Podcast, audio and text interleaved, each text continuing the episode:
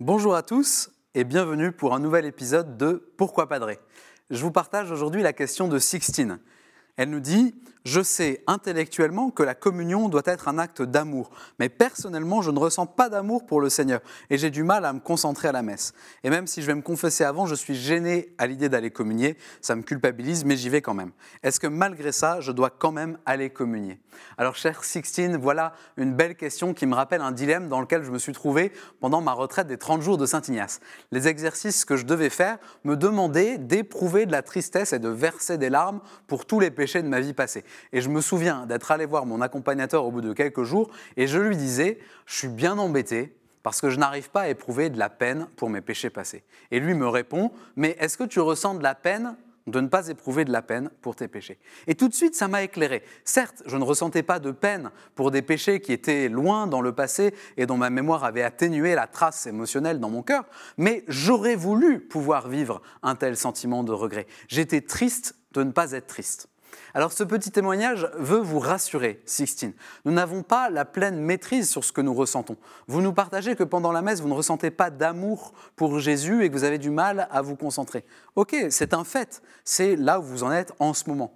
Mais votre question, elle prouve bien que vous ne vous satisfaites pas de cet état et que vous aimeriez vivre un amour plus ardent pour le Seigneur. Alors, présentez-lui ce désir. Offrez-lui votre relative insensibilité du moment en lui disant votre désir de l'aimer avec plus de cœur.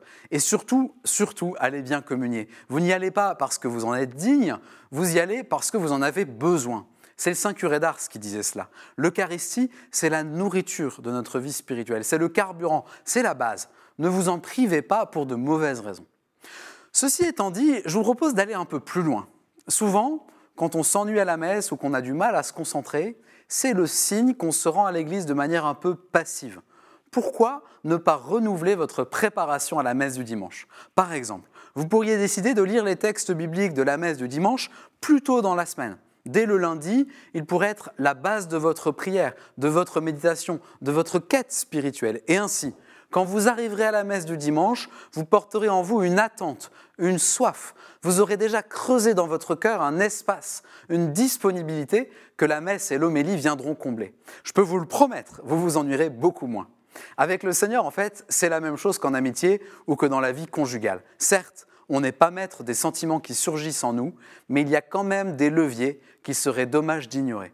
En les activant, vous favorisez une vie spirituelle plus en relation avec Dieu et aussi une joie plus grande, celle d'être au bon endroit, paisiblement, en communion avec le Seigneur. Alors merci pour cette question qui fera du bien à beaucoup de monde, j'en suis sûr.